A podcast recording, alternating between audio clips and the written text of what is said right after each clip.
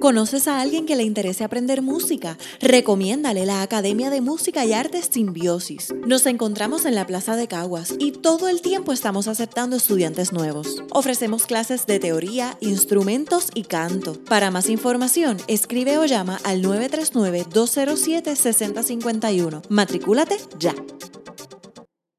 Saludos cordiales y bienvenidos y bienvenidas a otro episodio de Conversaciones Simbióticas. Les habla el tenor boricua Cristian García Roque y me encuentro hoy con el vampiro boricua Juan Luis O'Halloran Acevedo. Saludos cordiales. Y el compositor Pedro Franco Fraticelli. ¡Uh! saludos. Les recuerdo que tenemos la Academia de Música y Artes Simbiosis. Búscanos en las redes como Academia Simbiosis PR. Estamos localizados en la Plaza Palmer de Caguas y estamos dando clases de música, teoría, instrumentos y canto. Escribe o llama ahora al 939-207-605 uno para más información. Recuerden que también tenemos el Patreon, donde ponemos información adicional de nuestras temporadas y a la vez contribuyen con este canal y con la creación de este tipo de contenido musical. No, un café de vez en cuando no está mal para escribir un libreto. bueno, y a lo que vinimos en el día, tarde o noche de hoy, porque no sabemos a qué hora usted esté escuchando este episodio, conversaremos con una directora de orquestas, administradora de las artes y educadoras. Participó en el estreno de la ópera Y los pasteles de Johanny Navarro y es la coordinadora administrativa de la Orquesta Sinfónica de Puerto Rico. Démosle la bienvenida a Yavet Savivas y Rizarri. Bienvenida. Gracias, gracias. Saludos a todos y a todas y a todos. Bueno, ya Yavetza, y me gustaría comenzar con la pregunta clásica que, les hacemos, que le hacemos a todos nuestros invitados o invitadas, que es cómo comenzaste en el mundo de la música, ¿Qué, qué te llevó en este camino de las artes, porque sé que tuviste estudios en ingeniería mecánica, creo. Eso es así. Sí, no, definitivamente no tuve el camino más tradicional hacia la música, podemos decir. Eh, yo no tomé clases de música a nivel ¿verdad? teórico ni nada hasta que decidí que iba a estudiar música. Así que sí, realmente no, no tengo, el, no tengo el, trasfondo tradicional. Yo cogía clases de guitarra desde chiquita, mi abuelo tocaba guitarra, bohemio, y me regaló su guitarra. Cogía clases en una barbería que le prestaban al maestro de música y ahí empecé con Pilo Suárez y lo que tocaba pues boleros, rancheras, etcétera. Pero eh, algo que yo creo que fue lo que me preparó realmente para poder estudiar música como profesión fue la influencia que tuve de músicos dentro de la iglesia donde me criaron. Yo, mis padres me criaron en la iglesia luterana Nación en Bayamón y, ahí es que están todos los matos, David Matos, Tato Matos, Orlando Laureano, eh, etcétera. Así que tenía ahí un batallón de musicazos realmente toda la semana poniéndome a hacer de todo. Ah, tú tocas guitarra, que siéntate aquí, vas a tocar conmigo. Y una tradición coral bastante grande, porque las iglesias luteranas se destacan por eso. Eso es correcto y mi papá desde niño fue parte del coro de Bayamón, que es el coro de, la iglesia luterana que dirigió el, doctor Mato, padre de Tato, abuelo de, de Ángel Lavi Mato, que ahora es profesor de piano jazz en el conservatorio. Así que sí hay una tradición musical bien fuerte de la cual yo me nutrí sin saber que lo estaba haciendo. Así que era, pues, una, me encantaba, me gustaba cantar, estaba en el coro, llevaba la guitarra y me ponían toca esta acorde, toca la acorde, cambia la acorde. Y yo, ok, vamos allá, vamos a ver qué pasa. Eh, no vino el de la batería, siéntate aquí, vas a hacer esto. Este, toca conga, toca weird. Así que me pusieron ahí a, tocar sin miedo y sin piedad, también un poco. yo estaba, yo me zumbaba realmente y ellos me iban guiando poco a poco. Por eso nunca lo vi como una profesión, sino algo, era mi hobby, me gustaba hacerlo estaba en bandas y cosas este, con otras amistades. Ya cuando entro a la universidad, porque siempre me gustó la ingeniería y la arquitectura. Yo cogía clases de dibujo, estuve muchos años en la Liga del T de San Juan y, y en, cogía clases también con otros maestros este, de manera individual, porque quería hacer algo de diseño. Eh, entré por ingeniería mecánica, tuve dos años en el programa de traslado articulado, que básicamente te cogen en Mayagüez y estás en alguna otra de las UPR que tenga el programa. Yo estaba en Río Piedras, eh, me iba súper bien, pero un día, random, eh, luego de tocar en un, en un servicio con Ángel David Mato, él me saca así de, de, la iglesia y me dice, mira acá, cuando tú te levantas por las mañanas, tú tienes ideas así bien creativas de de unos nuevos edificios que quieras diseñar o una transmisión de carro innovadora que quieras hacer. Y yo como que no necesariamente sueño con tornillos y tuercas, pero era lo que yo estaba haciendo realmente. Este, en ingeniería mecánica, diseñando transmisiones y tuercas y tornillos y cosas que, pues, esa era mi clase de diseño creativo, que para mí era como, ok, porque yo estoy en clase de diseño creativo haciendo una tuerca, pero bueno, es, lo que es. Y al final me dijo, porque tú sabes que tú eres músico, y yo, yo soy músico, o sea, yo no sé ni leer música. Yo he aprendido todo de oído y, bueno, Tú lo que tienes que ponerle nombre a lo que ya te hemos enseñado. Si tú quieres estudiar música, que yo te lo recomiendo porque tú eres músico, tienes que estudiar en el conservatorio y tienes que aprenderte todas estas cosas. Y yo, ok, chévere. En ese momento no le di mucha cabeza. Él se encargó de hablar con Tato. En aquel momento él daba clases de, de teoría y solfeo en la Intermetro, que ayer andaban como un preparatorio para, para todos los estudiantes de nuevo ingreso y era el que daba esa clase. El otro domingo él llega con todos los libros y todos los panfletos. Toma, la clase empieza la semana que viene, si te interesa, puedes ir, coger los exámenes y así aprendes la teoría. Así que toda esa semana estuve haciendo research, buscando en las universidades, me quedé con esa espinita ahí en, la cabeza de que quizás me interesaba hacer algo con eso y también era porque ya el segundo año no se tiene que ir a Mayagüez en el programa de traslado. Eso era, que ya estoy terminando mi segundo año, es o sigo en ingeniería y me voy para Mayagüez y eso es por ir para abajo, o le hago caso a esta otra, pues, esta otra espinita que tengo de algo que me realmente me apasionaba hacer siempre este, aunque no fuese académicamente ni, que, ni aunque no me sintiera preparada en ese aspecto. Empecé a ir a las clases, yo cogí el tren hasta la Yupi, de la Yupi salí al mediodía para la Intel en tren, regresaba en tren a la Yupi, seguía cogiendo clases y estuve así la mitad de ese semestre y eh, solicité admisiones día porque yo estaba súper tarde para todas estas cosas, yo no estaba clara realmente, me, me yo también o sea, soy cantante y, y, entendí cuando, con el poco tiempo que tenía que lo más fácil para yo poder audicionar era entrar por canto que por guitarra, porque no sabía leer música como para tocar guitarra clásica. Y yo, bueno, pues vamos a ver qué pasa. Me preparé para la audición. Este, tuve una maestra que también de la iglesia luterana, este, Mirna Díaz, que ella diría los coros de la escuela preparatoria y da clases también particulares de canto. Me preparó y audicioné y pasé, entré. Yo no voy a creer, yo estaba como que, ¿qué crees esto? yo realmente fue una locura. O sea, yo estuve ese semestre como una, como una psycho, estudiando y tratando, porque realmente me sentía súper atrás, estaba súper atrás, como a poder entrar al conservatorio. En teoría entré, tuve que coger el verano de preparatorio de Sheila, que eso sí que me puso al día, a latigazo limpio. Ahí sí que sí. Y, y, luego pude entrar en primer año de canto y de, de teoría solfeo también. Sí, ese proceso de admisión es como que es un misterio. Es como uno decide hacerlo y de repente es como que tienes que hacerle el examen y tienes que hacer la, la audición y qué sé yo. En el caso de los compositores tenemos que hacer tres piezas y uno bien preocupado y después tiene, después que hacer la entrevista tienes que esperar un tiempo a ver si te aceptaron y uno ahí bien nervioso. Horrible, horrible.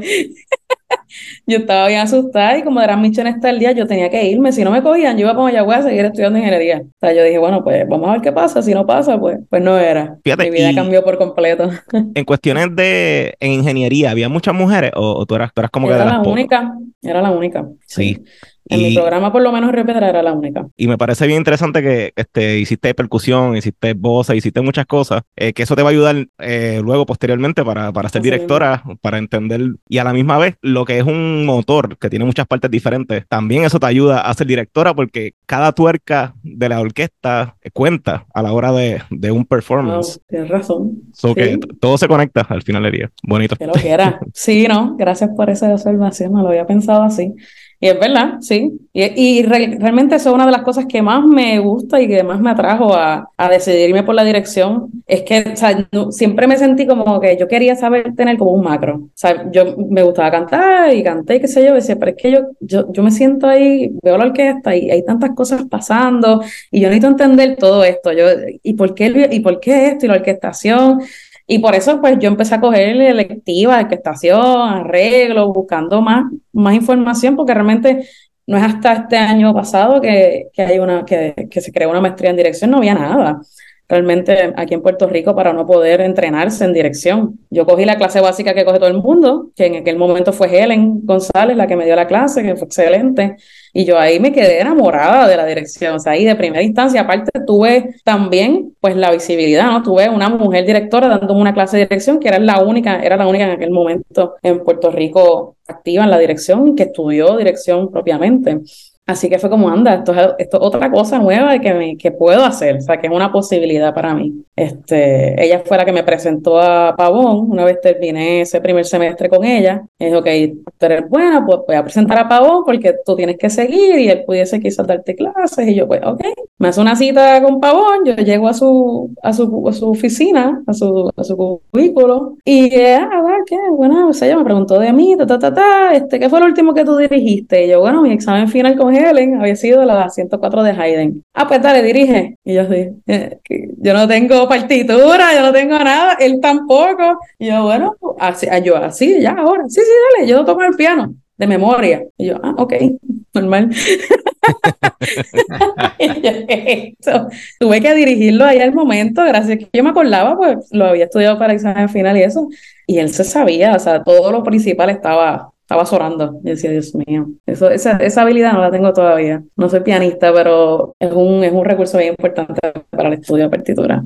Pero nada, así más o menos fue que empezó la cosa. Entonces, de ahí, ¿cómo, verdad, cómo se da el, ¿verdad? el proceso? ¿Cómo comienza el proceso de, de seguir estudiando dirección, pero ya el graduado? Pues nada, yo como ya tenía esa, nada, fue bien rápido realmente, yo decidí, yo quiero ser directora y después de esa clase yo iba para encima, por para abajo. Así que empecé a buscar talleres de verano, que es lo más cercano que uno tiene para poderte preparar para audiciones de maestría.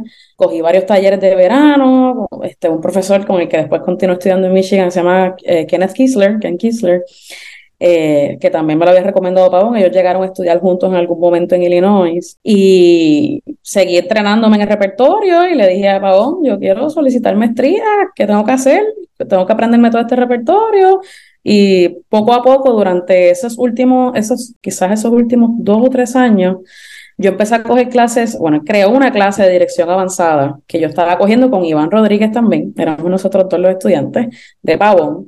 Y eso nos permitía también, además de coger clases privadas con él eh, de dirección y de análisis de partitura, etcétera, de dirigir la orquesta del conservatorio. Que entonces, pues, nos tenemos que aprender el repertorio, Pablo nos pone a dirigir en ensayos, algunos conciertos.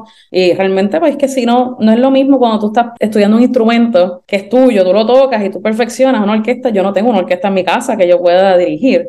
Así que es bien importante tener esa exposición a una orquesta porque uno estudia y es teórico y está todo en mi mente, este sonido perfecto que uno tiene, pero ahora que tú te paras frente a la orquesta, pues ahí es que uno realmente sabe qué es lo que hay que hacer. Y lo más difícil es ensayar, efectivamente. Buscar la, manera, la manera de tú transmitir tus ideas musicales de una manera en que los músicos entiendan, lo, estén de acuerdo, ¿verdad? La, la logren hacer y al final del día también nutrirte de lo que ellos te están ofreciendo en el momento porque uno, pues, uno no sabe, o sea, uno supone, cuando uno está estudiando antes de llegar a una orquesta, pues tú, ok, yo estudio esta partitura, todo lo que está pasando, estas cosas pueden dar problemas, uno más o menos sabe dependiendo del instrumento o lo que sea, pero a la hora, ¿verdad? Hasta que no te pares el frente, pues todo es producto de nuestra imaginación. Y así que sí, hasta ahí, sí, realmente uno no sabe. Así que ese proceso...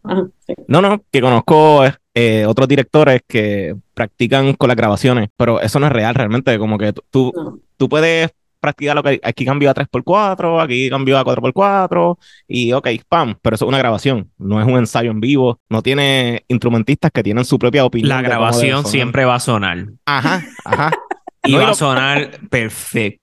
Y los músicos son difíciles, son gente opinionada que de repente tú le dices algo y, no, y no están de acuerdo y te van a pelear para atrás y qué sé yo, o sea, como que Realmente el espacio de, del ensayo es un espacio duro de trabajo, de, mira, no, este, hazlo de esta manera, vamos a trabajar esta parte un poquito más suave, este, los arqueos también, de o sea, son tantos elementos que hay que trabajar y a veces los instrumentistas no quieren seguir tus propias instrucciones y es como, como tú, y, ¿verdad? Y te lo digo tú como mujer que a veces, este, supongo que hay instrumentistas que eh, pues son, eh, pues, qué sé yo, a la antigua. ¿Y quién es esta muchacha que de repente me dice cómo hacer las cosas que yo lo he hecho toda mi vida súper bien y de repente ella me lo diga, me dice que lo haga de otra manera? O sea, todas esas cosas van a pasar. Y de repente tú tienes que... y me han pasado.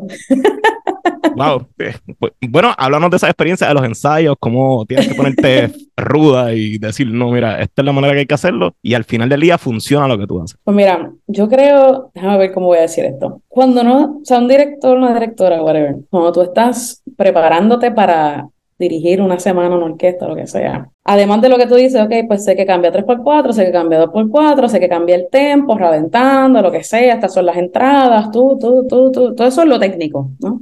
Eso es como o sea, reglas de tránsito, básicamente. Eso es nada, eso es eh, esto del trabajo realmente que uno tiene o debería hacer antes de llegar a una orquesta. Cuando eso está, que es lo mecánico, ya tú sabes que tus manos van a responder a lo que tú estás pensando y a estos cambios. Es lo que viene después es la intención. O sea, cómo tú quieres cada frase, cómo tú quieres cada articulación, que en qué parte del compás está el énfasis o en qué parte de la frase está el énfasis o qué, qué instrumento que está sonando aquí debe tener predominancia a nivel de color en esta frase versus otros que están tocando lo mismo con esa persona, etcétera. Yo hago todo ese trabajo para cuando yo dirijo, yo trato de mostrar lo más que yo pueda, y a veces en mi mente yo creo que lo estoy haciendo y no lo estoy haciendo, pero tratar, ¿verdad? Dentro de mis posibilidades, de demostrar lo que yo quiero que suene. Y si tú tienes esa seguridad y si tú sabes exactamente cómo tú quieres que suene cada frase, o, o casi todo, lo más que tú puedas, los músicos responden realmente.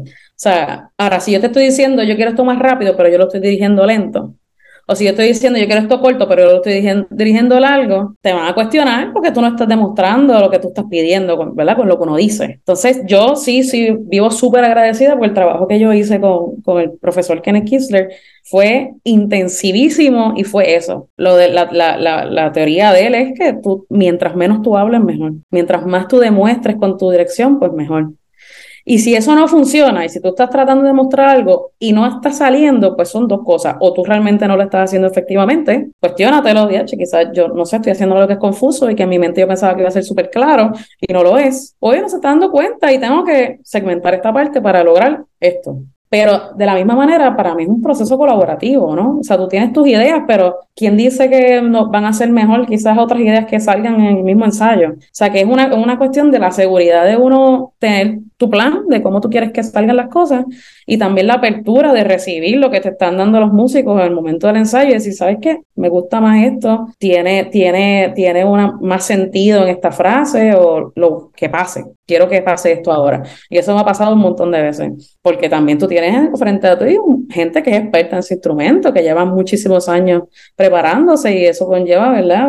Uno tiene que tener un respeto por eso y admiración por, por, por lo que hacen los músicos, ¿no?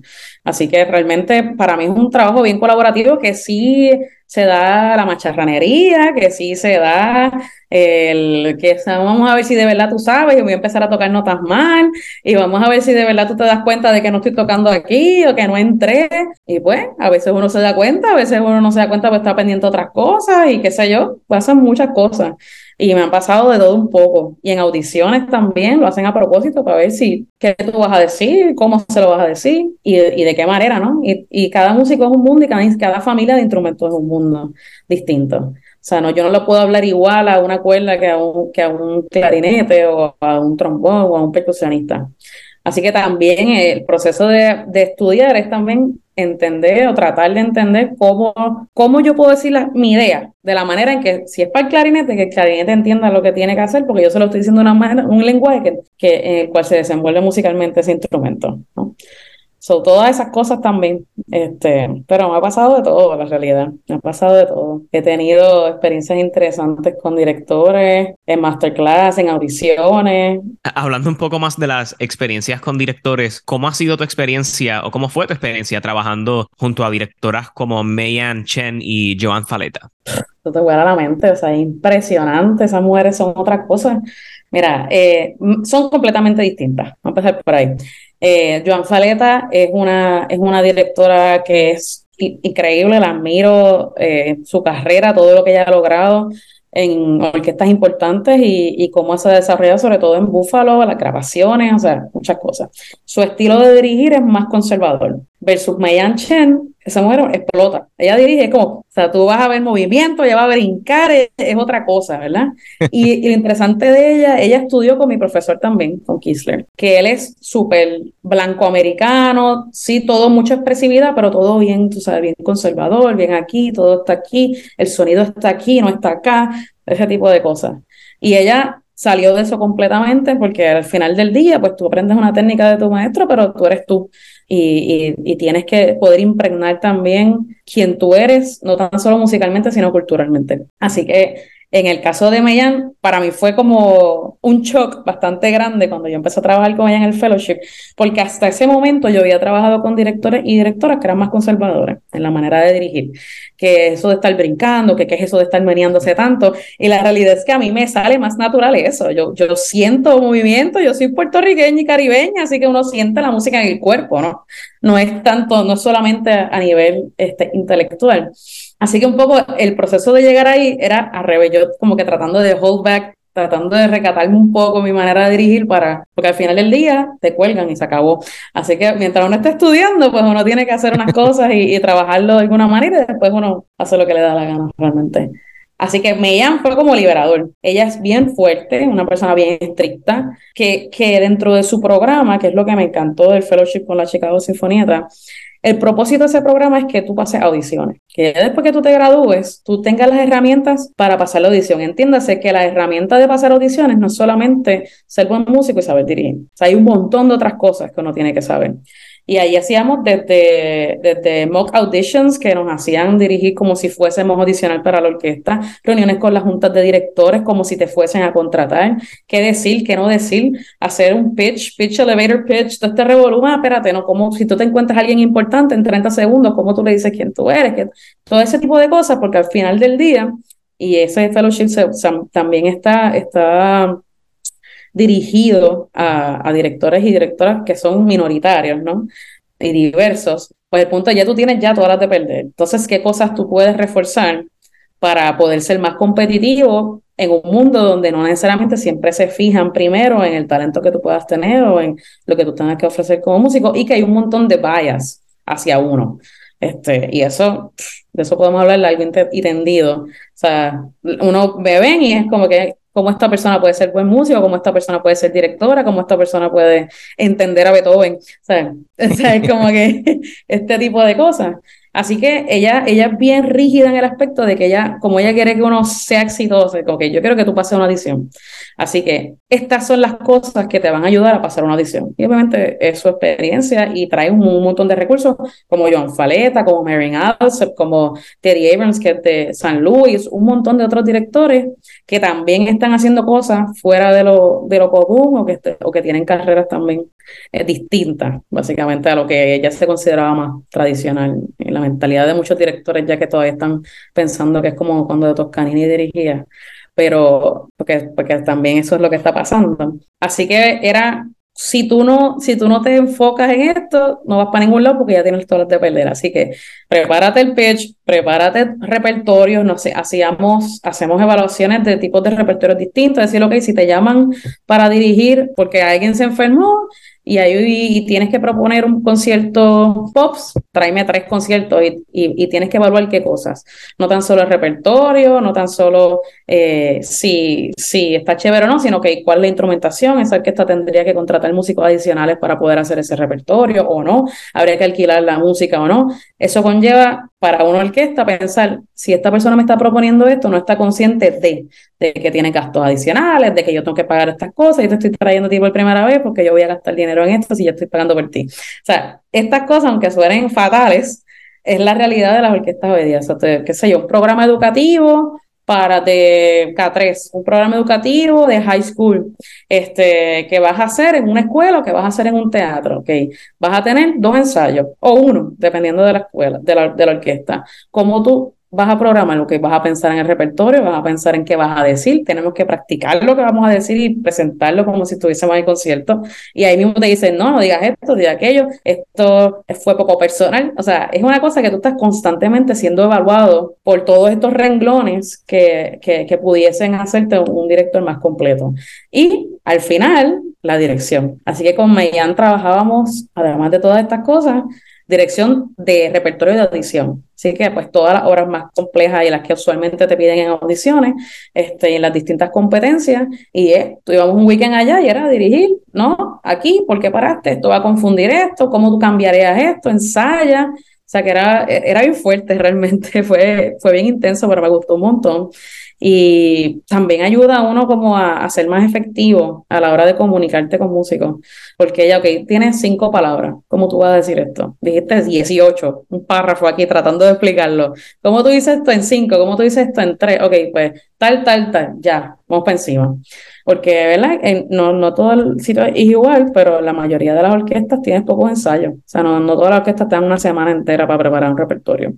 Así que es un poco entrenarte para qué esperar y cómo reaccionar al momento para poder ser efectivo en el ensayo. Fíjate, y ese escepticismo profesional, yo, yo lo vi mucho en Nueva York, cuando fuimos a presentar una pieza mía en Nueva York, que de repente tú vas a un sitio en el que muchos artistas diferentes van a presentar cosas y la gente te trata así con escepticismo, como que ¿quién es este loco que está aquí? Y de repente, este, pues tienes que probarte, básicamente. Y yo fui con Kimberly, ¿verdad? García y con, con Cristian. Y entonces no fue hasta que ellos empezaron a calentar en, en la parte de atrás que fue que la gente como que empezó a hablarnos y ahí es como que, que la gente, ok, esta gente le mete, ok, vamos a... Exacto. o sea que Nada, son espacios diversos. ¿Dónde fue esto de, de, la directora?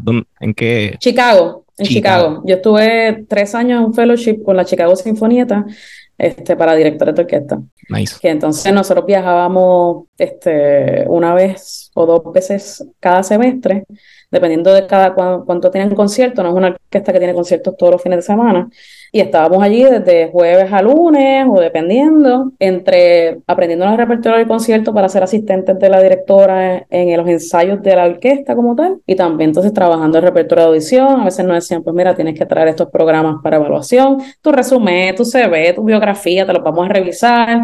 Este, tú tienes entrevista con la junta de directores como si te fuésemos a contratar, que eso para mí fue lo más intimidante del mundo. Este, estuvo excelente, pero tú estás ahí en un mega restaurante con toda esta gente aquí, key players.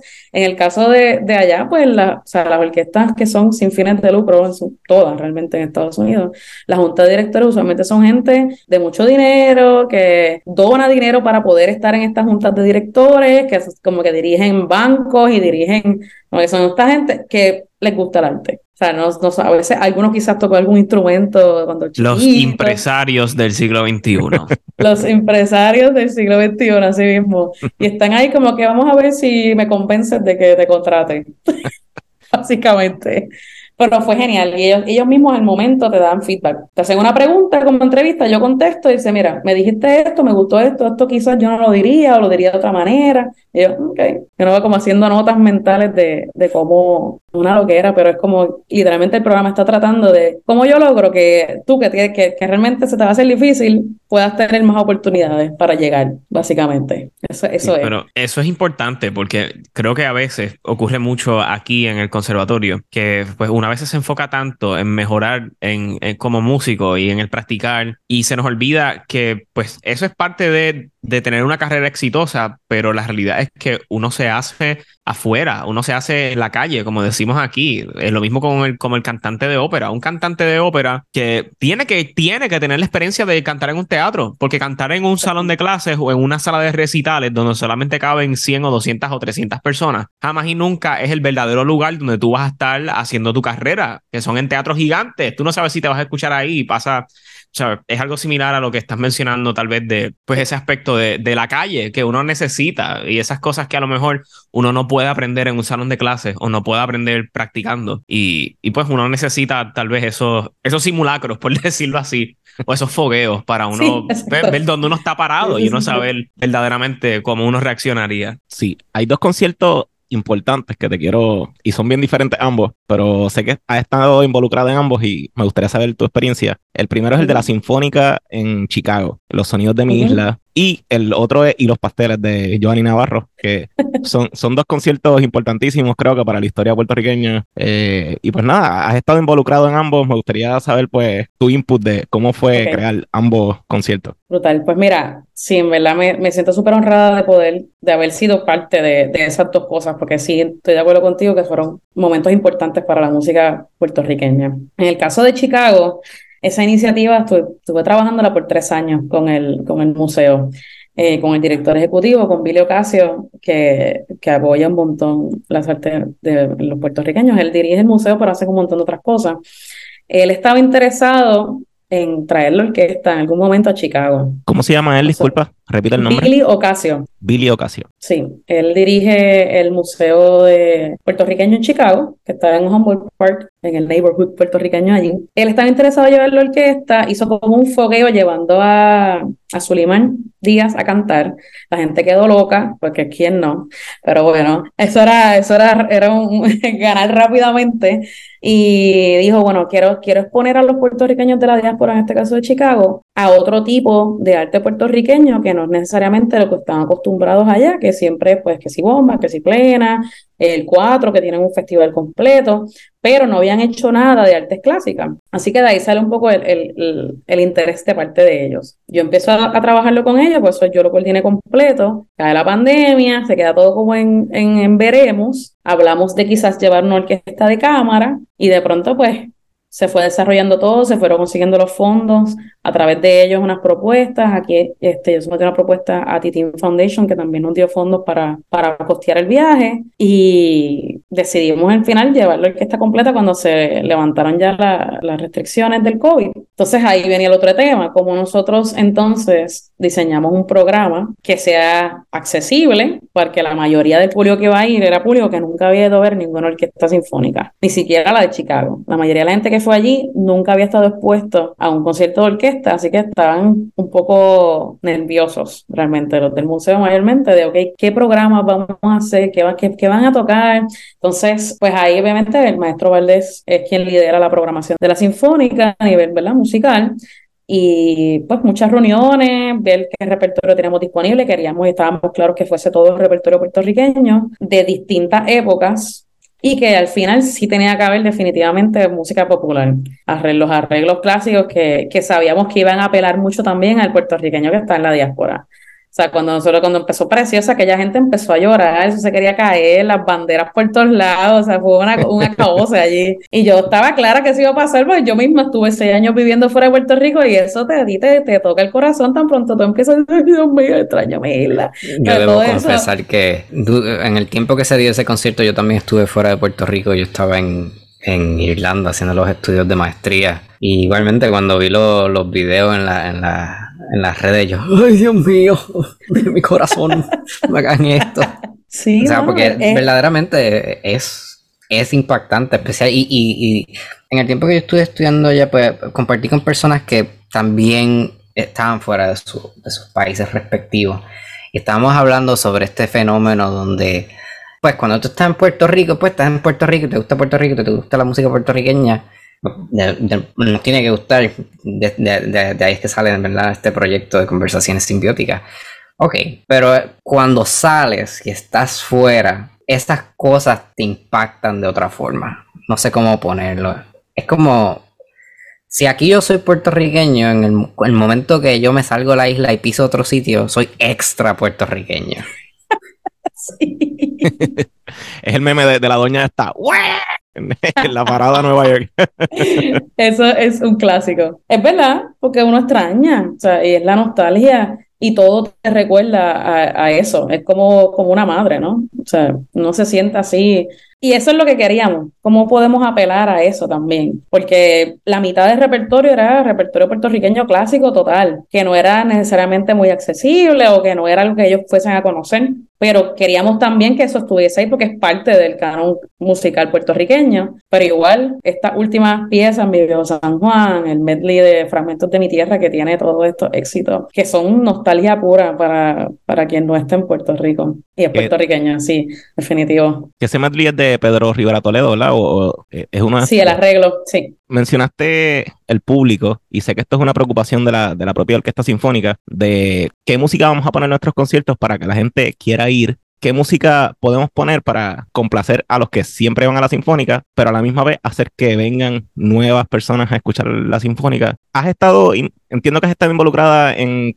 ver eh, o este, hacer pruebas de, quiénes son los que van a ver a la sinfónica, hacer ese, ese testing. Eh, y conozco la preocupación de Maximiano de, ok, este, tenemos estas personas que van siempre a la sinfónica y escuchan esta música. ¿Cómo podemos poner música nueva sin que, sin perder nuestros viejos, ¿verdad? Sin, las personas que van regularmente. Este, ¿cómo, es ese proceso de, pues, de conseguir gente nueva para que vaya a los conciertos? Y, o sea, porque fueron a, a Chicago y es más fácil poner música puertorriqueña en ese concierto pero tal vez como que poner música puertorriqueña en Puerto Rico no es tan fácil. Habla de un poquito de, pues de eso, que, que, es un poquito complicado y no a la misma vez. Sí, pues mira, eh, cuando yo, yo llevo tres años trabajando en la Sinfónica, este, de coordinadora, pero un poco de todo un poco. Cuando yo llegué a la orquesta, yo estaba haciendo hasta redes sociales, fotos, COVID, comunicados de prensa, eh, todo. ¿No? Se, como a través de unas propuestas se consiguieron fondos para mercadeo porque no había nada. No había un presupuesto para eso. Y ahí es el primer problema. O sea, cualquier organización, tú necesitas promoverla por más brutal que sea. Porque yo, de que yo llegué, mira, aquí el issue no es la orquesta, porque la orquesta la tenemos, tenemos los músicos, tenemos la calidad, pero ¿de qué, ¿de qué vale si la gente no viene? O sea, ¿cómo logramos mover esto? ¿Cómo logramos generar ingresos propios para poder hacer otras cosas también? O sea, porque no tenemos que limitarnos solamente a hacer un concierto el sábado, podemos hacer un montón de programación este, que por muchos años, obviamente la orquesta es una corporación pública, o sea, que recibe los fondos en su mayoría del gobierno de Puerto Rico, y eso te da una seguridad y a la misma vez te puede dar una barrera, porque entonces sientes que no tienes que hacer necesariamente mucho más para moverlo, porque no dependes de lo que generas para existir. Que, el, que obviamente tenemos la, la convicción de que esto es cultura y esto es del país. Y tiene que haber un apoyo a las instituciones culturales y artísticas, no tan solo a la orquesta, al instituto, al conservatorio, artes plásticas y un montón de otras iniciativas que no sean necesariamente ni agencias gubernamentales ni corporaciones públicas que necesitan el apoyo del gobierno. Pero bueno, dijimos, ok, pues tenemos el dinero para la programación, tenemos a los invitados, tenemos todo, pero ¿quién se entera de los conciertos? ¿Quién está viniendo? ¿Cuál es el público? ¿Cómo sabemos? y no había ninguna respuesta al respecto, básicamente. No se había hecho un estudio de audiencia, así que no, había una, había una idea, pues más bien de lo que ves, ¿no? De decir, ah, pues yo usualmente veo a esta gente. Pero eso, este, es bien común, lamentablemente, en, organizaciones artísticas no, y museos y todo, no solamente en Puerto Rico. Y es, estamos haciendo las cosas como medio al adivinador, ¿verdad? Y hay que un poco decidir, ok, si vamos a crear estrategias, porque tenemos una meta, queremos que haya más público, queremos que llegue más gente joven, queremos, ok, queremos todas estas cosas, ¿cómo lo hacemos? Primero tenemos que saber quién está llegando. Así que este, ya voy por la tercera encuesta de audiencia donde hicimos una encuesta que duró la temporada completa a través de QR code, página web, etcétera, para que la gente no, para saber quiénes estaban llegando a la sala, porque inclusive cuando tú compras un boleto, tú no tienes que dar más información que no sea si acaso a veces tu nombre, tu email y ni siquiera. Sea, que uno no tiene realmente idea de quién está llegando allí. A través de esas encuestas, pues pudimos ver que la mayoría de nuestro público son mujeres, que la mayoría de nuestro público está entre los veintipico a los cuarenta y pico, cincuenta y pico años, que no era lo que esperábamos, ninguna de las dos cosas. O sea, la, mayoría del público de la, Sinfónica no es de la tercera edad y no son hombres. Así que eso también te da una idea de cómo tú debes programar, hacia quién entonces realmente estamos dirigiendo el mensaje, que quiénes son los que están viniendo a la sala, cuál es su ingreso, cuánto ellos piensan, también es una cuestión de percepción. Una de, las barreras más grandes que yo encuentro que, que, hemos tenido en la orquesta es la percepción del elitismo, de lo que significa ir a una sinfónica, ¿no? Es una barrera gigante, porque yo te puedo decir a ti que es gratis el concierto, que cuesta cinco pesos, pero en tu mente es algo caro, algo ostensoso, me tengo que vestir de cierta manera, tengo que saber un lenguaje, tengo que entender una pieza, puedo, no puedo aplaudir, puedo, puedo, no puedo toser. O sea, hay tantas cosas que limitan y son limitaciones de percepción que somos responsables de la mayoría de estas eh, por, por, la historia, ¿verdad? De cómo se han desarrollado la, sí, la tradición. La, y otras instituciones culturales. Pues no, pues ya, pues estamos en un momento donde si seguimos así vamos a desaparecer, uno, eh, y segundo, no vamos a crecer para absolutamente nada, no vamos a desarrollar nada nuevo, vamos a seguir haciendo lo mismo. Así que dentro de las preguntas de esas encuestas era qué tipo de programación te interesa, cuánto tú crees que vale un boleto a la sinfónica, porque una cosa es lo que tú pagas, otra cosa es lo que tú piensas que debe valer ese boleto, este, que ahí también nos sorprendió, la gente pensaba cuarenta y pico, cincuenta, la mayoría de los conciertos tú puedes ir por 10, 12, 15 dólares a la orquesta, que es lo mismo que te sale ir al cine. Bueno, ya está más barato que ir a, que ir a, a, Fine Arts o, al cine en San Patricio. Este, tener accesibilidad de descuentos para estudiantes, pensar, ok, ¿cuál es la, cuáles son nuestros públicos, ¿no? Porque no solamente es el público general, sino los estudiantes de música, del conservatorio, de la Inter, de la UPI, toda esta gente que está estudiando música, que como parte de tu estudio tú escuchas orquesta, tú escuchas música en vivo, quieres, tienes esa, ¿verdad? Aunque también están las barreras, que ¿qué hacen estos estudiantes cuando no están estudiando en la universidad? Pues trabajan, esto usualmente tienen que trabajar para pagar vivir, porque uno pasó por eso y dice, mira, pues ok, pues uno puede decir mucho, pero a la hora de la verdad, esta gente el sábado está guisando para poder pagar eh, el apartamento en Miramar para poder estudiar en el conservatorio, que barato no es. O sea, todo este tipo de cosas. Eh, realmente fue un proceso de, de, mucho cuestionamiento, un poco ir back and forth, para adelante y para atrás con, con todo el mundo, y decidir en base a esa información cuál iba a ser la estrategia entonces, definirla. O sea, ok, pues, y, y también un análisis que yo hice cuando llegué de venta de boletos los pasadas cinco temporadas, qué repertorio se estaba programando, seguimos, porque vamos a seguir programando esto cuando ya lo programamos siete veces los pasados cinco años, etcétera, etcétera, que es que es una de las barreras. Pero a la misma vez, ok, pues si quiero programar algo nuevo, ¿cuánto me cuesta? Tengo que comprarlo, tengo que alquilarlo, todo eso forma parte de, ¿verdad? de un presupuesto y a veces, pues mira, pues no tengo chavos para alquilar para este concierto, pues tengo que hacer lo que hay en la biblioteca, que hay un montón, pero sigue siendo cosas que ya se han tocado, ¿no? No va a ser siempre algo nuevo. Entra el tema de las comisiones, qué taller le estamos dando, estamos proveyendo para los compositores y compositoras de Puerto Rico y de otras partes de que puedan tener una orquesta profesional tocando su música. Si tú te gradúas del conservatorio y tú necesitas primero grabaciones para solicitar si vas a hacer maestría, necesitas la experiencia de que las orquestas toquen tu música y ahí tú ves, ok, pues funciona, no funciona, tener ese feedback, que también entonces era, una, una, pregunta que vamos a, vamos a comisionar, tenemos que hacer, tenemos que hacerlo. Este, ¿Qué fondos podemos solicitar para eso? Todo ese tipo de cosas. Ahí que hablas de las grabaciones, recién estaba hablando con Maximiano, y él dice que grabar con la orquesta sinfónica es igual de costoso que grabar con una orquesta de, de London o grabar con cualquier orquesta del mundo, o sea que, que es igualmente costoso. Es bien costoso. Sí, porque realmente, o sea, los músicos de la Orquesta Sinfónica son unionados y en la American Federation Musicians. Así que todos los músicos que están bajo la American Federation Musicians de aquí, Estados Unidos, de todas las orquestas, desde top hasta medium o lo que sea, tienen unos rates específicos para todo el mundo. O sea que depende, y es por minuto, por pieza, etcétera. O sea que yo le he pagado literalmente lo mismo porque tiene que ver con cuánto ellos tienen que ganarse adicional a su sueldo para, para grabar, básicamente. Así que sí, es súper costoso. En el caso de la pandemia, se hizo un, le llamaron un COVID Agreement, que se hizo, que la American Federation tuvo que hacer, tomando en cuenta que en efecto la mayoría de las orquestas están sin trabajo y había que grabar para poder tener programación, porque nadie estaba, obviamente no podíamos ir a, a salas de concierto. Así que gracias a eso se crea este nuevo agreement que nos permitía grabar sin tener que incurrir en esos gastos adicionales que ya de por sí son un montón de gastos adicionales grabar. O sea, cuando tú estás en un concierto en vivo, ya eh, tú pagas por la sala y un montón de gastos, pero that's it. Cuando tú vas a grabar, pues ya eso es un montón de chavos adicionales que para los micrófonos, la edición, los técnicos que vayan a grabar, entonces todo eso. No, y lo importante que es grabar, porque tú puedes tener 20.000 conciertos, pero si no los grabas, desaparecen. O sea, la, gente se olvida. Ok, fue hubo un concierto el sábado pasado, o el mismo concierto de Chicago. Hubo un concierto que se tocó música puertorriqueña completamente y fue completamente un éxito. La gente se olvida. Pasa uno o dos meses más en estos tiempos mediáticos que nos bombardean constantemente de información. algo viejo en menos de una semana.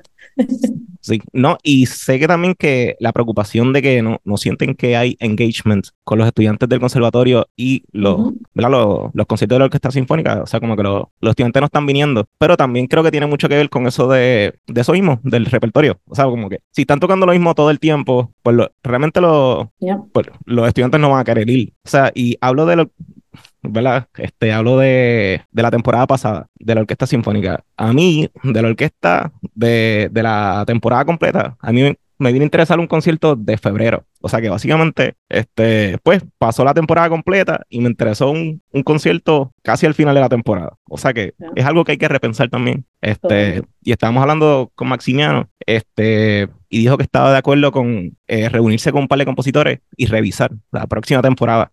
que por lo menos es, algo, Este, para, para nosotros los jóvenes y crear ese, esa simbiosis entre, entre los jóvenes y los, y los viejitos y y nada, realmente lo que queremos es que sea, este, nada, sea interesante para todos. O sea, no sé, que, la música sea mejor. Estoy, de acuerdo contigo. O sea, realmente sí, ese, eso, eso uno, o sea, la programación, hacer más música nueva, hacer más música contemporánea, contemporánea y contemporánea, o sea, de que gente que esté viva ahora mismo, que exista, que camine por el planeta y que esté escribiendo música, y obviamente pues contemporánea, Copland, eso, que no es tan contemporánea ya, pero que se le considera música contemporánea, y también los artistas que uno trae, qué tipo de instrumentos tocan, qué, qué conciertos son, conjuntos que uno puede traer, pero nada, eso sí, sí, todo eso ha sido, y también la diversidad de, ok, cuántos solistas estamos trayendo que son todos hombres, hay una mujer por ahí, hay, hay un trans por ahí, hay qué estamos haciendo, qué visibilidad estamos dando, qué, qué, qué está pasando con eso. Eh, y eso también ha, ha, sido parte del análisis. De hecho, ahora mismo estamos diseñando la temporada que viene y yo tengo una tabla de Excel para eso, estos números, que cuántos son de romántico, cuántos es clásico, cuántos es contemporáneo, cuántos están vivos, cuántos son de Puerto Rico, cuántos son de Estados Unidos, cuántos son mujeres, hombres. Y, y, es un ejercicio puramente numérico porque uno mismo no se da cuenta a veces hasta del bias que uno tiene cuando uno estaba diseñando una temporada. Y de momento tienes una temporada completa y cuando te pones a sumar y restar, espérate, ya no hice ni una sola pieza de tal compositor, o mira, solamente tengo dos piezas de compositores puertorriqueños, mira, invitaste a una mujer nada más esta temporada. Pues no, pues vamos a, vamos a ser más conscientes de eso. Y es difícil porque nosotros tenemos un staff bien pequeño, o sea, no es que tampoco tenemos mucha gente para, no tenemos un, un departamento de marketing, un departamento de encuestas y y mercadeo, o sea, realmente hay que estar, hay que estar luchando con, con eso, con, con no tener suficiente staff para uno realmente hacer un mejor trabajo, pero lo hemos hablado un montón de veces y ahora cuando se consiguieron los fondos para, la, para el rebranding de la orquesta, vamos a, o sea, literalmente fue ok, ahora sí, vamos, que tenemos una agencia que va, que, que es experta en esto, ¿cuáles son las barreras? ¿Qué está pasando? Vamos a hacer un análisis de nuestro mercado y en base a eso, pero al final del día, eso es una sola cosa para la programación, están los artistas, están cómo vendemos, dónde vendemos, que si tiquetera tiene no sé cuánto de fee, que es súper caro, pero la boletería de Bellas Artes, no hay quien diablo se meta a la página de internet de Bellas Artes a comprar un boleto, o sí, o no quiero ir allí, no quiero ir allí a buscar el descuento, o, ¿sabes? Son cosas a veces que dices, Dios mío, no puedo creer que esto me esté imitando para vender un boleto, pero sí, ah, la página web, no hay página web. Yo hice la página web, se diseñó con él y yo, soy la que la estoy dando update a la página. Se venció, espérate, hay que ponerla de nuevo, ¿cómo vamos a hacer esto? ¿Cuántos clics le tengo que dar para poder donar? Este, no había ninguna opción de donativo que no fuese cash o cheque. ¿Quién tiene cheque? ¿Quién va con cash hoy día para un concierto del chavo? O sea, yo misma, yo, yo no tengo un cheque para darte. yo no tengo cheque. Pues mira, logramos hacer una página por PayPal. No todo el mundo tiene PayPal, idealmente sería TH móvil, pero eso es otro tema porque nosotros somos gobierno, no podemos tener ATH y bueno, no hemos podido hackear esa parte. Poco a poco. Fíjate, pero yo pienso que el rebranding ha sido positivo. Pueden haber pros y contras, siempre hay. pero yo pienso que ha sido positivo y páginas tan grandes como Molusco y Chente mencionan la Sinfónica. O sea que ese, ese, rebranding poco a poco eh, se, se, mete en la cultura popular. O sea que yo, yo pienso que van bien. Sí, yo iba, a mencionar, eh, yo iba a mencionar eso mismo, el rebranding como que los colores que se escogieron, el tipo de letra, el diseño, me, gusta. no, es que quiera criticar, pero el, como que el branding anterior, incluyendo como que el font se veía súper industrial. Que yo no sabía hacer un concierto de sinfónica o de techno de los 2000, tú sabes. sí, realmente uno piensa que o, quizás antes uno pensaba que eso no era tan importante, pero es, indispensable porque hay demasiadas opciones de, de, cosas para hacer hoy día, un sábado a las 7 de la noche. Y realmente cómo tú llamas la atención y cómo tú logras llegar a un público en las redes, en otras, de, otras maneras. Y lo principal es cómo tú llevas el mensaje, o sea, lo visual, porque somos súper visuales hoy día, y cómo yo digo, porque tampoco podemos irnos súper elevados con un lenguaje bien complicado, como que esto es matemática cuántica. Y la gente, oh, Dios, mira qué brutal, pero no entendieron nada y se no me intimida. No, no, no, no sé, es raro. Ese lenguaje no lo entiendo, me siento bruto, no voy para allá. Sí, eso tiende a pasar. no, sí, eh, definitivamente. O sea, yo mismo, pues mi, mi familia sabe que yo, pues, eh, estudié en el conservatorio, tocaba con orquesta del conservatorio, en este ambiente en el que me envuelvo. Y, por ejemplo, mi familia de Mayagüez, eh, mis abuelos están por allá. Entonces, pues, la orquesta me parece que en algún momento tocó en Mayagüez, no recuerdo. Y pues yo les dije, mira, pero vayan para allá, tú sabes. Sí, yo, y entonces ella, mi abuela me decía, sí, me gusta verlo por el televisor, pero no sé cómo me sienta, yendo al ambiente, yendo para allá. Yo, pero, pero inténtalo, no, no sé cómo me sienta. Y pues ya están mayores, tampoco están en la de, moverse mucho, y ese tipo de cosas. Así que, pues, si no quiere ir, pues no quiere ir. Pero había un poquito de eso. Este, nada, pero, ¿verdad? Pasando la página un poquito, aprovecho para. Porque esto siempre es una. Esto, esto es siempre como una curiosidad que, he tenido. Y, y, más cuando estuve estudiando afuera, voy a aprovechar para preguntarle y me puedes contestar como mejor tú puedas. Y Pedro, no sé, quizás lo podemos este, editar y remover. Acá hay preguntas, acá hay preguntas. Ay, Dios mío, tengo miedo, tengo miedo. Y yo creo que, eh, y también para el conservatorio, eh, eh, como, bueno, no sé si me puedes ¿verdad? comentar en, de parte del conservatorio, pero hay, si me están escuchando, pues maybe nos pueden escribir, ¿por qué no? ¿Dónde está la cerveza? ¿Dónde está la, ¿dónde está la bebida? Y, y como que lo pues lo digo porque este, cuando yo estaba por allí, estaba en Irlanda, entonces yo fui a la, a la sala de conciertos nacionales donde, donde toca la orquesta de ellos, de ellos y entre el lobby, ¿verdad? Ellos tienen un, un modo operar bien raro. Ellos no abren las puertas del edificio hasta que sea hora. Y yo estaba allá afuera cogiendo frío y mojándome hasta que ellos abrieron la pero Pero ya cuando tú entras, hay como una, ellos tienen como pues una barrita, no es como una barra enorme, pero tienen una barrita y dan Guinness y, tienen sus bebidas y verdad, no es como que una cosa, no es como que puedas comprar comida ahí, pero y a veces pues voy a la sinfónica y, llega la hora del intermedio y yo, déjame salir, pues verdad, y entonces estoy ahí en el lobby y yo, contra, como que... Fíjate, ¿qué hago?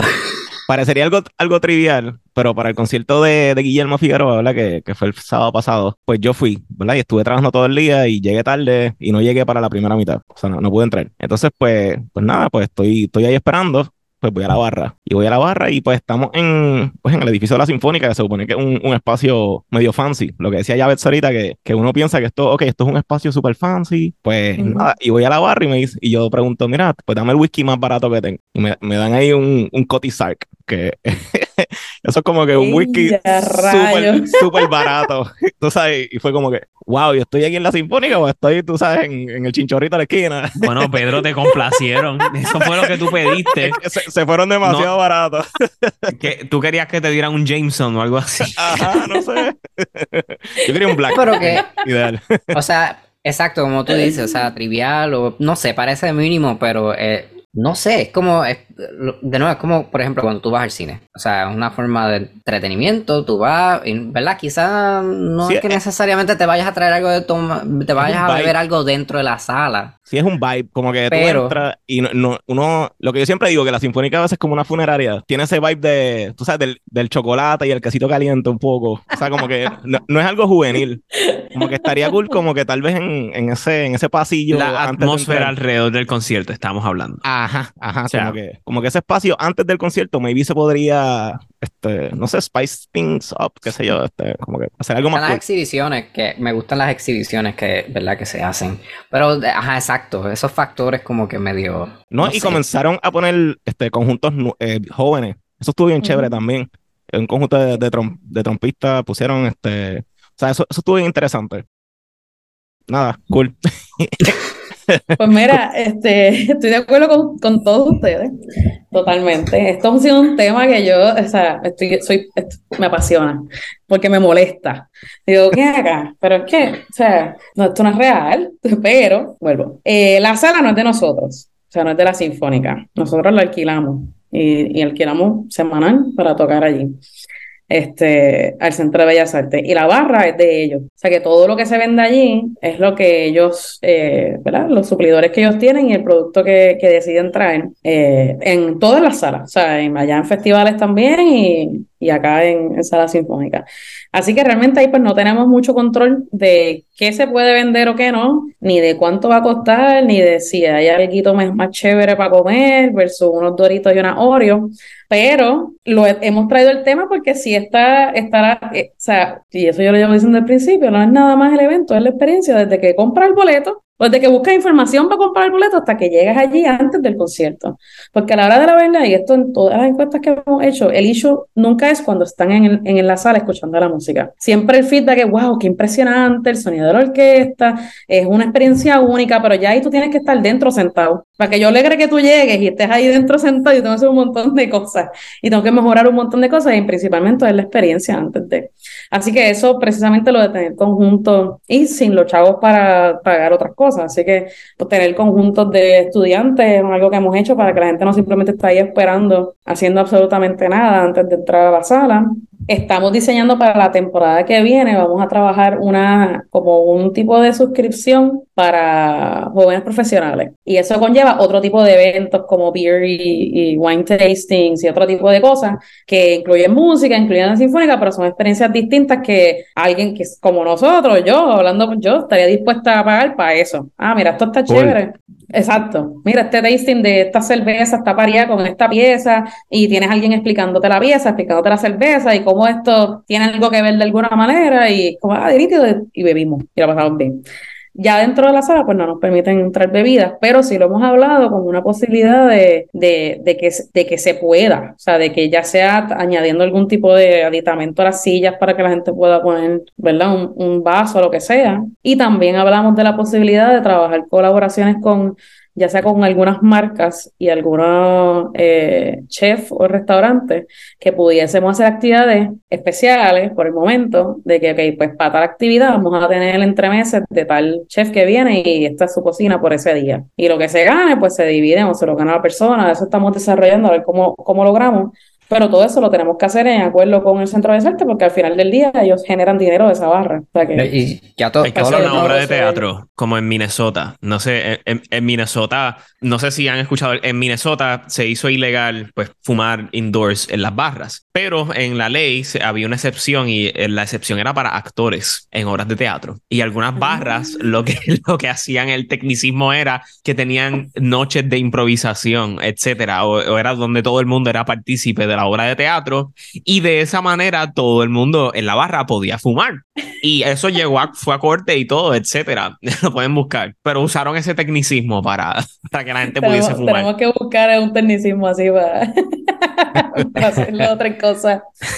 Fíjate, pero me gusta que, que lo están pensando, ¿no? Sí, sí, sí. y todo lo que acabas de mencionar suena ya, en verdad, ya, ya, ya, ya me compraron. O sea, todo lo que acabas de mencionar, yo dije, wow. me gusta, me gusta. Igual. Eso suena súper divertido. Yo quiero ir y si nos vamos a, a la historia, o sea, se nos olvida que las salas de concierto, antes de convertirse en los templos sacramentales de la música, que, soy yo, que son hoy en día, que eso es una tradición que viene de Alemania, de Wagner, por ejemplo, en Bayreuth, que él le pedía a la gente que no aplaudiera y que fueran solemnes. Antes en los teatros y en las casas de ópera se comía, se bebía y se hablaba, porque era el lugar donde la gente... Era un desastre. No escuchaban ni la música.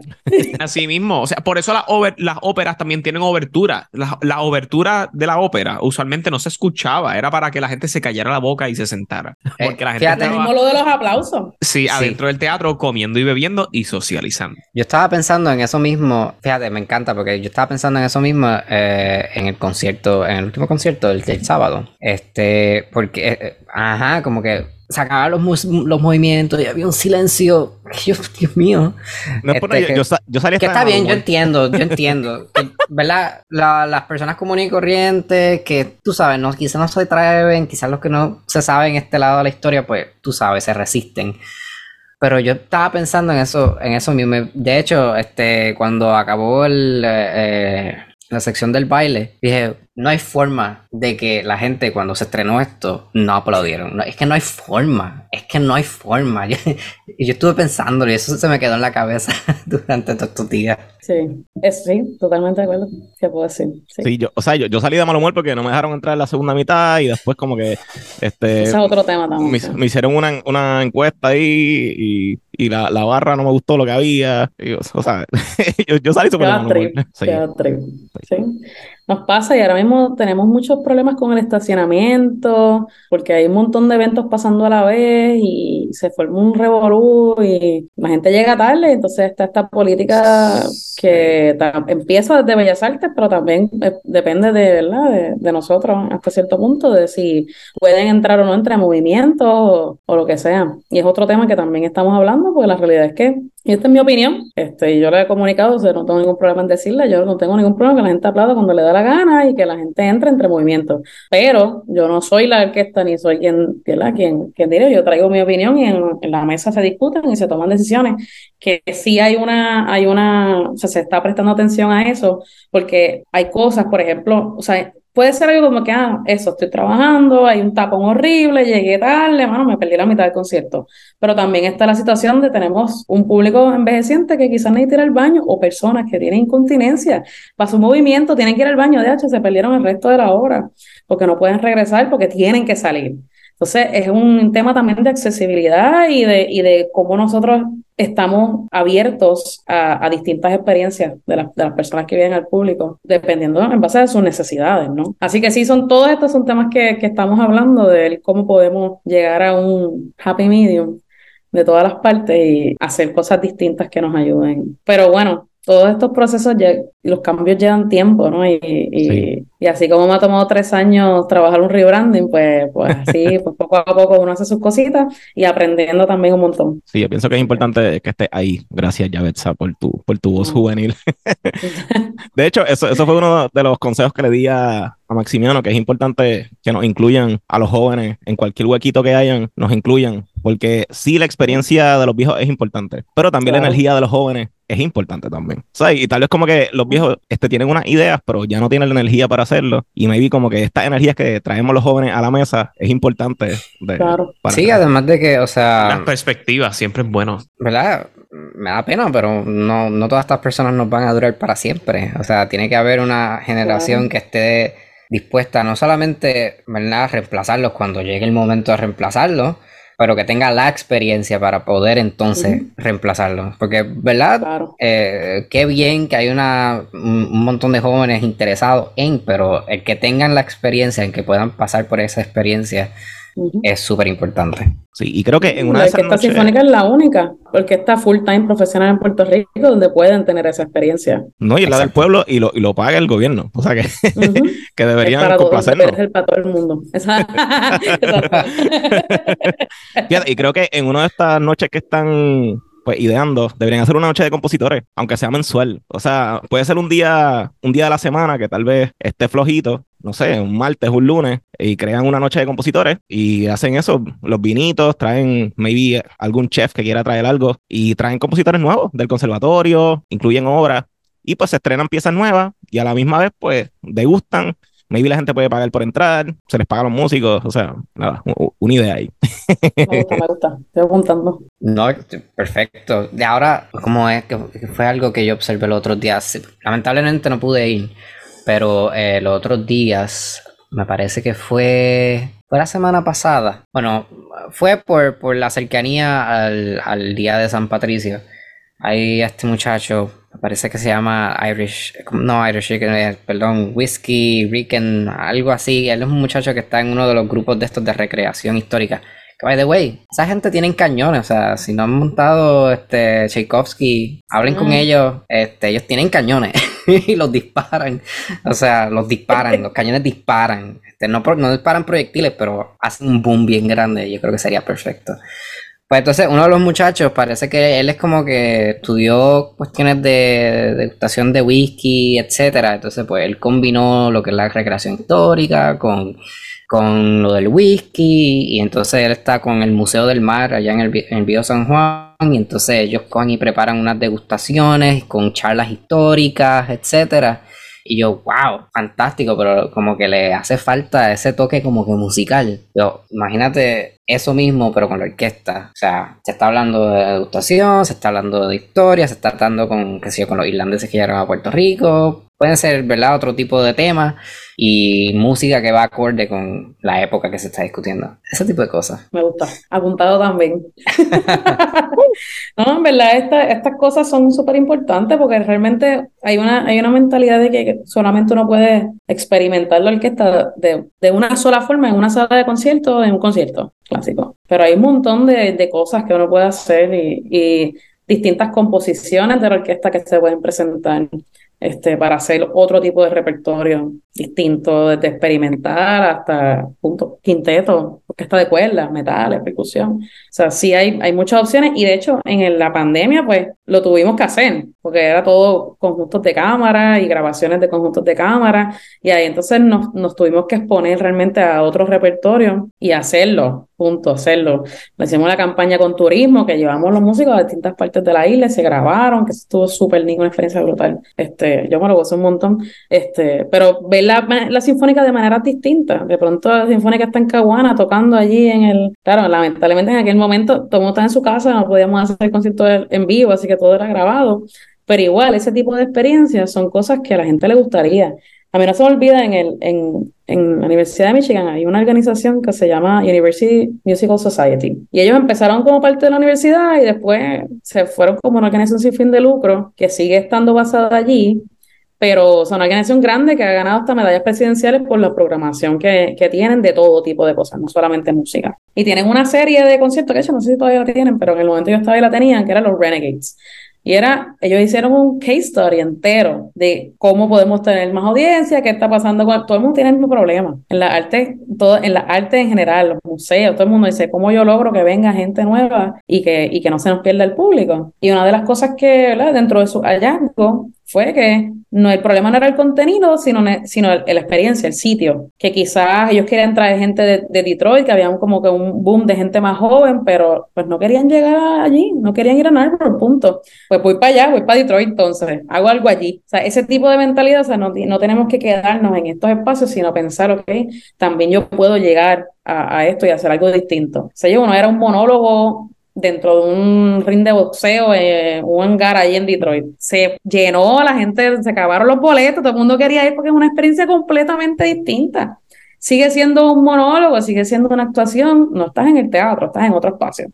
Este, que si la actuación sucede backstage, en vez de empezar en el, tú estás en el público, no, estás en el escenario. Qué sé yo, había una obra de teatro que era una maqueta gigante de un pueblo completo y los actores y actrices lo hacían todo con los dedos y habían cámaras y había humo, había luces, pero eran dedos caminando y tú lo que veías era la proyección y, y en el frente tú tenías una mesa gigante con un pueblo completo en una maqueta y ellos así diciendo, brutal, o sea, fue increíble, pero es pensar más allá de otras maneras, cómo se puede la iluminación. Por ejemplo, nosotros empezamos a hacer iluminaciones en los conciertos grabados y eso tuvo respuestas positivas y respuestas negativas, de, pero ¿qué es eso? No hay luz blanca, no, no se ve como se debería ver un concierto de música clásica.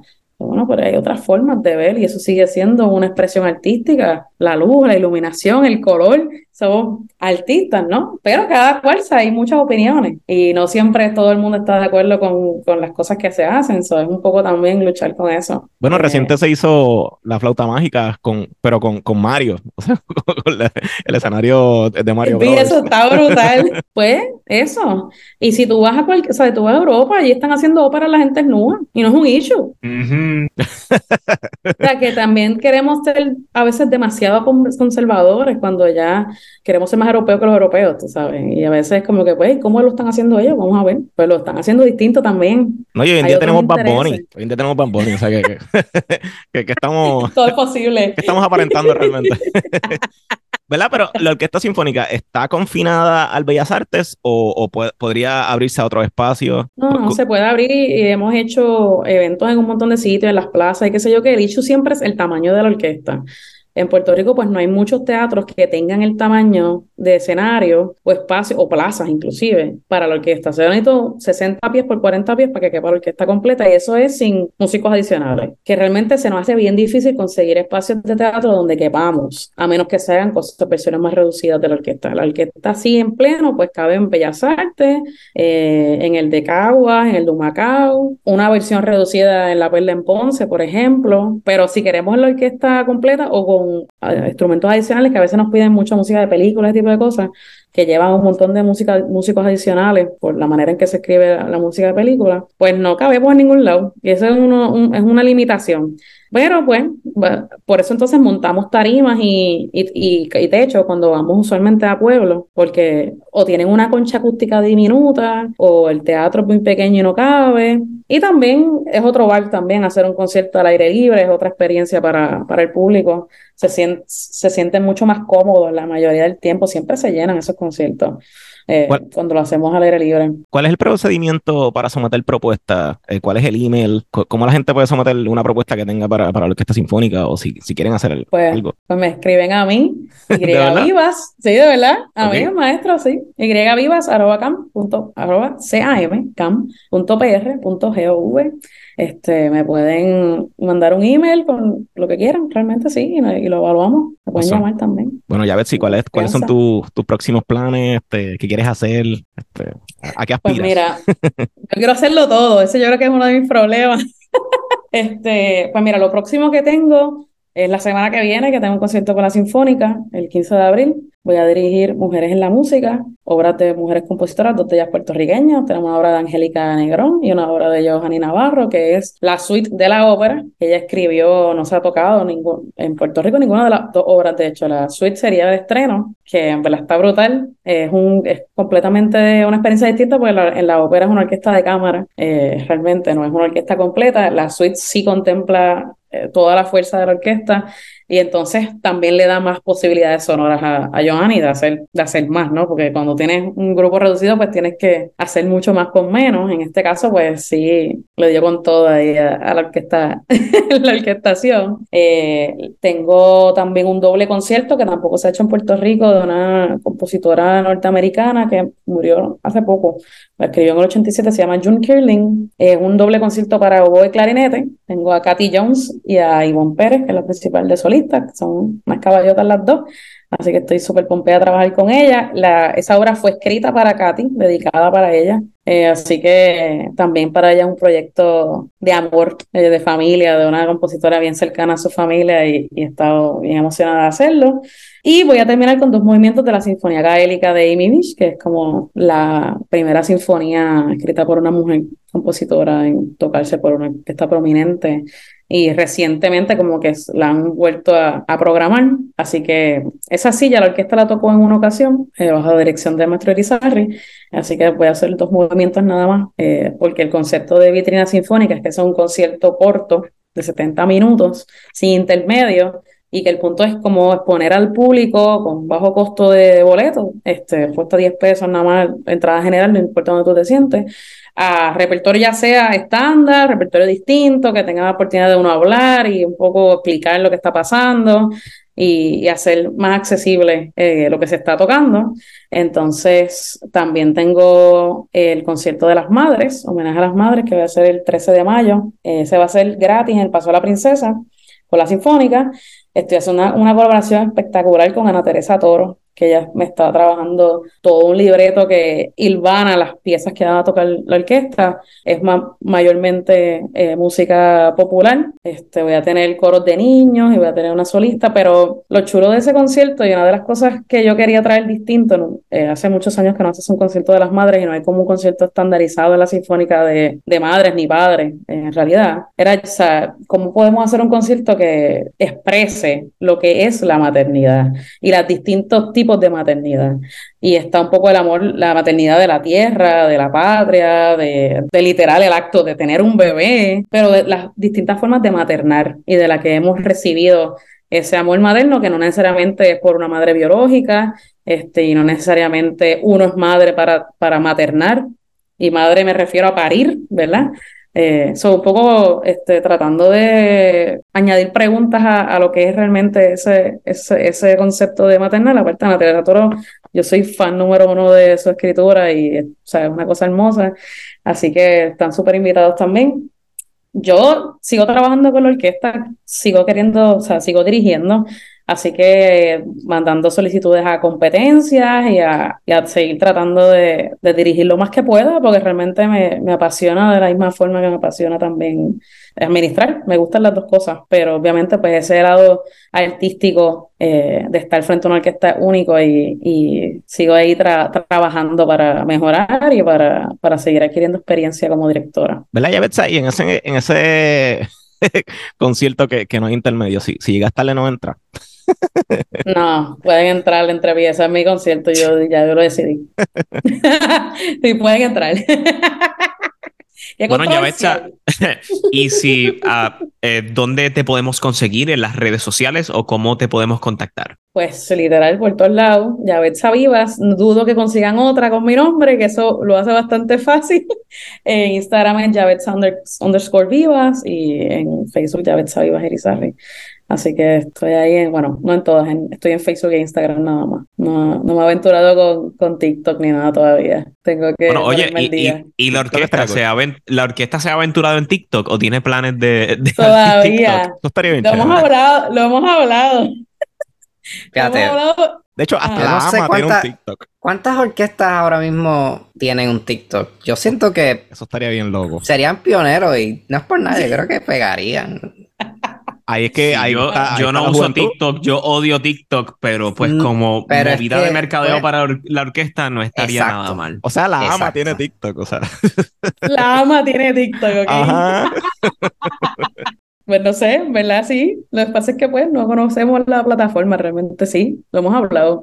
Lo hablamos porque fue como que, mira, ya como que Facebook casi no se va a estar usando, Instagram se está dejando de usar por un montón de gente. O sea, los jóvenes, jóvenes, jóvenes, chamaquitos hoy día, teenagers, no están ya ni en Facebook ni en Instagram. Entonces, un poco cómo estamos, pues pensamos también para los programas educativos, buscar formas de conectar con audiencias más jóvenes y niños. Este, como, pero sí, no, no. Y yo creo que sería, nos falta, pero sí, bueno, bueno. Sería un poquito más sencillo en el sentido de que, pues, ¿verdad? Formato corto. Y... Que pongan a John Mark a hacer los bailes. Exacto. Ay, Dios. no que lo pongan a hablar, a, narrar, coño. eso es otro, otro recurso excelente que tiene la orquesta. tú sabes cómo hay diferentes musiquitas como que se van virales por TikTok, que son como que musiquitas estándar que se que venga alguien y le haga un arreglito ahí rapidito. Ok, tenemos 10 segundos de, de audio de esto, cogemos, vamos a grabarlo. No, que, que, hagan un, un call for eso mismo.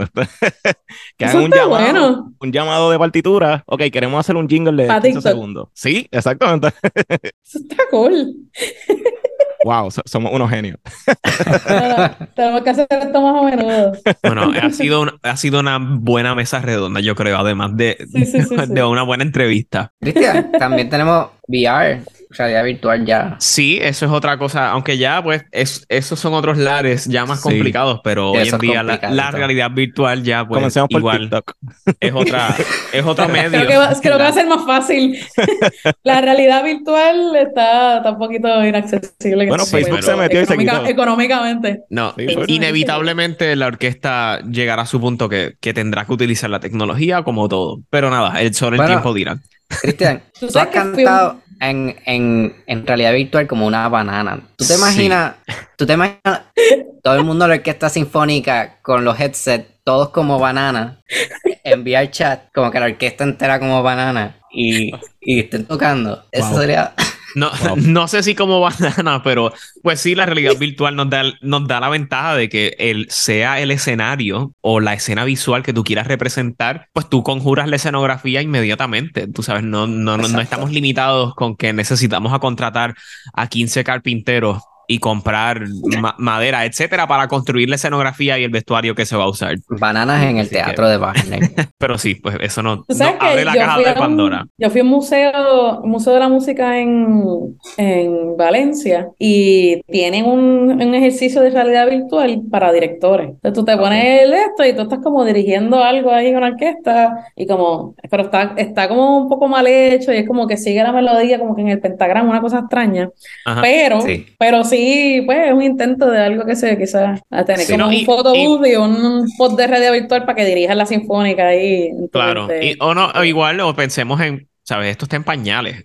Es como los videojuegos. Hace 30 años era Pong. Y hoy en día estamos, ¿sabes? Tenemos mundos tridimensionales enteros que estamos recreando en computadoras. Que, que, sabrá Dios en 10 años y con los avances en inteligencia artificial. Es que, sí, pues como, como, la música y la realidad virtual se vayan a integrar. Y a lo mejor ahí tenemos un tema para el próximo episodio. Y hablando del próximo episodio, yo creo que esto es un buen momento para culminar esta entrevista. Gracias, Yavetza, por acompañarnos en el día de hoy. Creo que, que la hemos pasado pues, excelente hablando de tu carrera y, y pues de, de, lo que augura el futuro para la Orquesta Sinfónica de Puerto Rico. Entonces, eh, Pedro, ¿dónde te pueden conseguir en las redes? Uh, bueno, en Instagram me pueden buscar como Peter Franks 7 y mi nombre es Pedro Emanuel Franco Fraticelli en las demás redes. Juan, ¿dónde te podemos encontrar a ti? En Instagram me pueden buscar como Vampiro Boricua. Este, estoy medio inactivo, pero pues me pueden encontrar ahí en Facebook como Juan L. o Haloran este, O Haloran sería O apóstrofe H A W L O R A N. Y a mí me encuentran bien fácil como Tenor Boricua en Instagram. Al podcast lo pueden encontrar en Facebook e Instagram como Conversaciones Simbióticas y en Twitter como Simbiótica Pod. Hasta la próxima. Hasta la próxima.